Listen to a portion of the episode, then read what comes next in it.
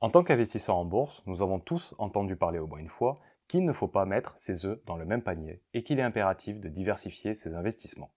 Cette approche de bon sens paraît tellement basique qu'il serait anormal de ne pas l'appliquer.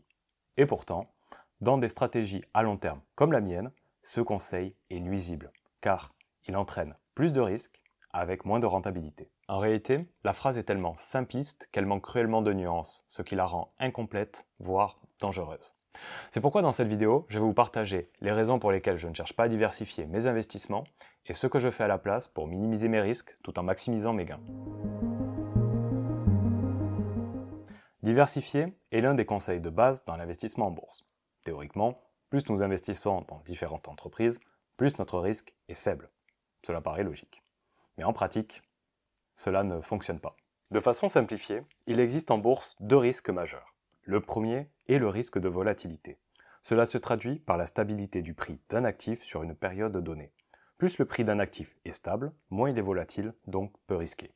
Et plus le prix d'un actif est instable, plus il est volatile, donc risqué. De ce fait, la volatilité doit être perçue comme un risque, mais à court terme. À long terme, la volatilité doit être perçue comme une opportunité. En effet, la volatilité pour un investisseur à long terme n'est pas un risque. Au contraire.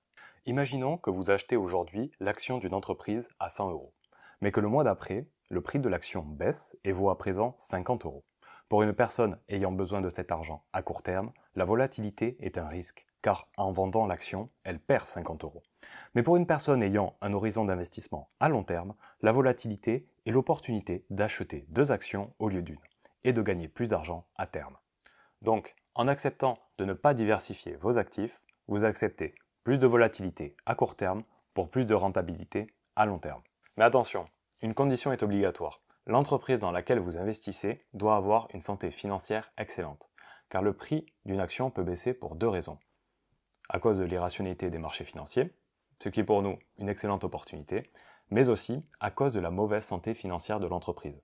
C'est pourquoi il est impératif de les éviter et d'investir seulement sur des entreprises excellentes. Pour les connaître, j'analyse chaque année la comptabilité de plus de 1800 entreprises et je sélectionne seulement les 50 meilleures. Puis chaque mois, j'investis en quelques minutes sur la meilleure opportunité du moment. Et c'est tout. Cette méthode, je l'ai appelée la méthode ALAR.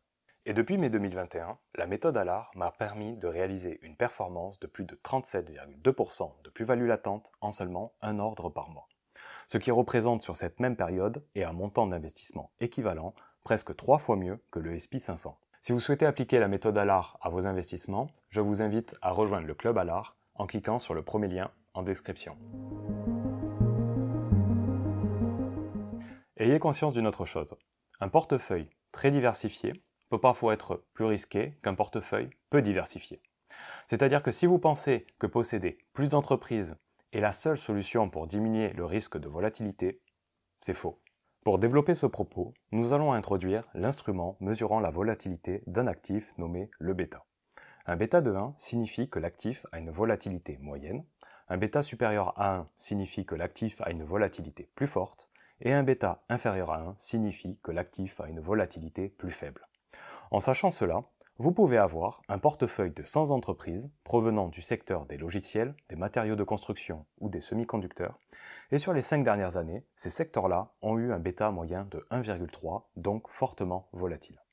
Ou vous pouvez avoir un portefeuille de seulement 10 entreprises provenant du secteur alimentaire, électrique ou assurantiel.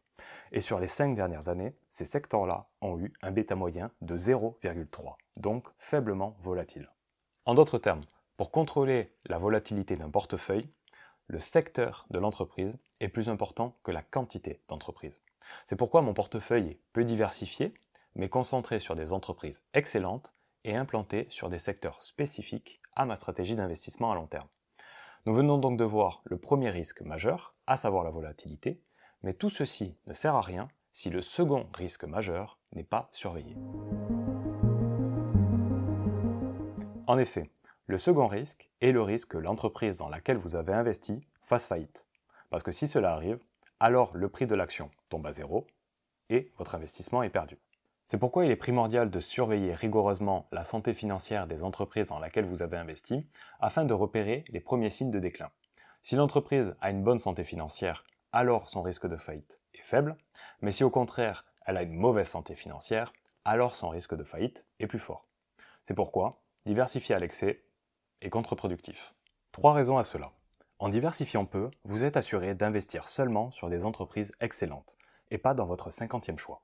En diversifiant peu, vous êtes assuré de ressentir moins de doutes car vous pouvez passer plus de temps à surveiller vos entreprises et à avoir la preuve irréfutable qu'elles n'ont aucun signe de fébrilité comptable, et même si le marché est en baisse.